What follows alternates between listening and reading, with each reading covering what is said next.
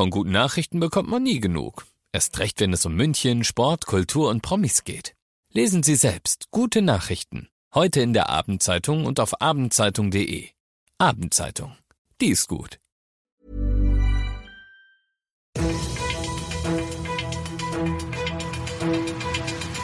95 5 Charivari, das München Briefing, Münchens erster Nachrichtenpodcast.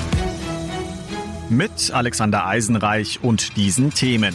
Die Münchner Freibad-Saison wird verlängert und die Frauenkirche ist endlich ihre Baugerüste los. Herzlich willkommen zu einer neuen Ausgabe. Dieser Nachrichtenpodcast informiert euch täglich über alles, was ihr aus München wissen müsst. Jeden Tag gibt's zum Feierabend in fünf Minuten alles Wichtige aus unserer Stadt, jederzeit als Podcast und jetzt um 17 und um 18 Uhr im Radio. Heute geht es gleich mal mit einer positiven Meldung los, denn die Münchner Freibad-Saison wird verlängert, sagt Doris Betzel von den Stadtwerken München im 95.5 Charivari-Interview. Wir haben verstanden, dass die Badegäste in diesem Sommer besonders das Bedürfnis haben, im Freien Sport zu machen oder auch zu entspannen.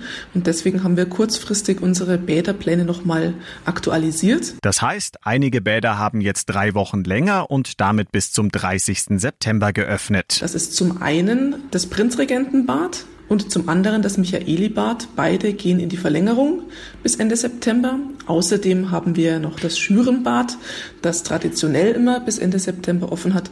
Und unser Dante Winter Warmfreibad startet ab dem 8.9. nahtlos, wenn das Sommerbad dort schließt. Und das Timing für die Verlängerung der Freibad-Saison ist ideal. Schließlich soll es ja am Wochenende in München wieder über 25 Grad haben.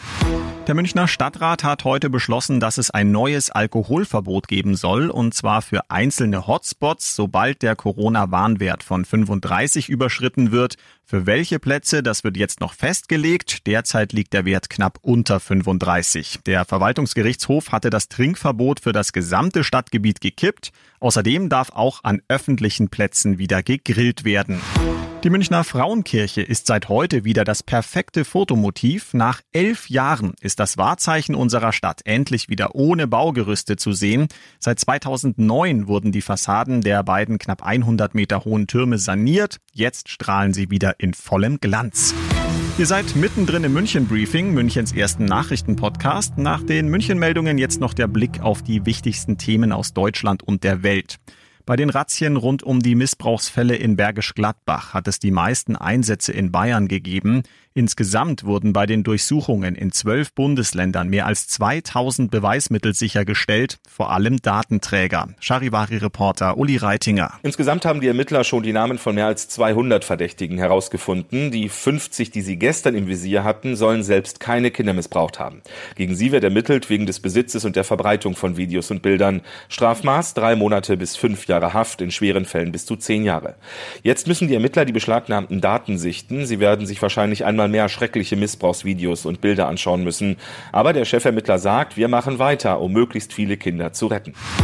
Papst Franziskus hat heute im Vatikan erstmals seit der Corona-Pandemie wieder Gläubige zu seiner Generalaudienz empfangen. Eine Maske hatte er allerdings nicht auf. Aus Rom Charivari-Korrespondentin Claudia Wächter. Immerhin, meistens blieb der Papst auch, wenn es ihm schwer fiel, auf Distanz zu den Gläubigen und die trugen auch alle eine Maske, hielten Abstand.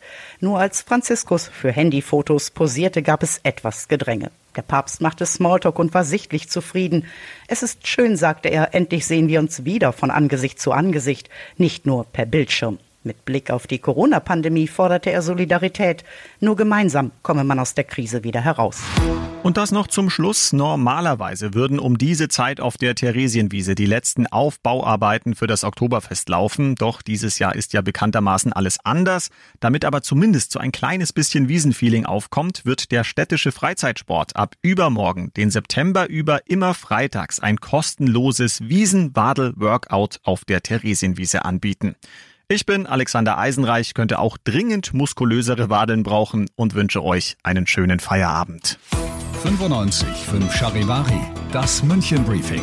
Diesen Podcast jetzt abonnieren bei Spotify, iTunes, Alexa und charivari.de für das tägliche München Update zum Feierabend. Ohne Stress, jeden Tag auf euer Handy.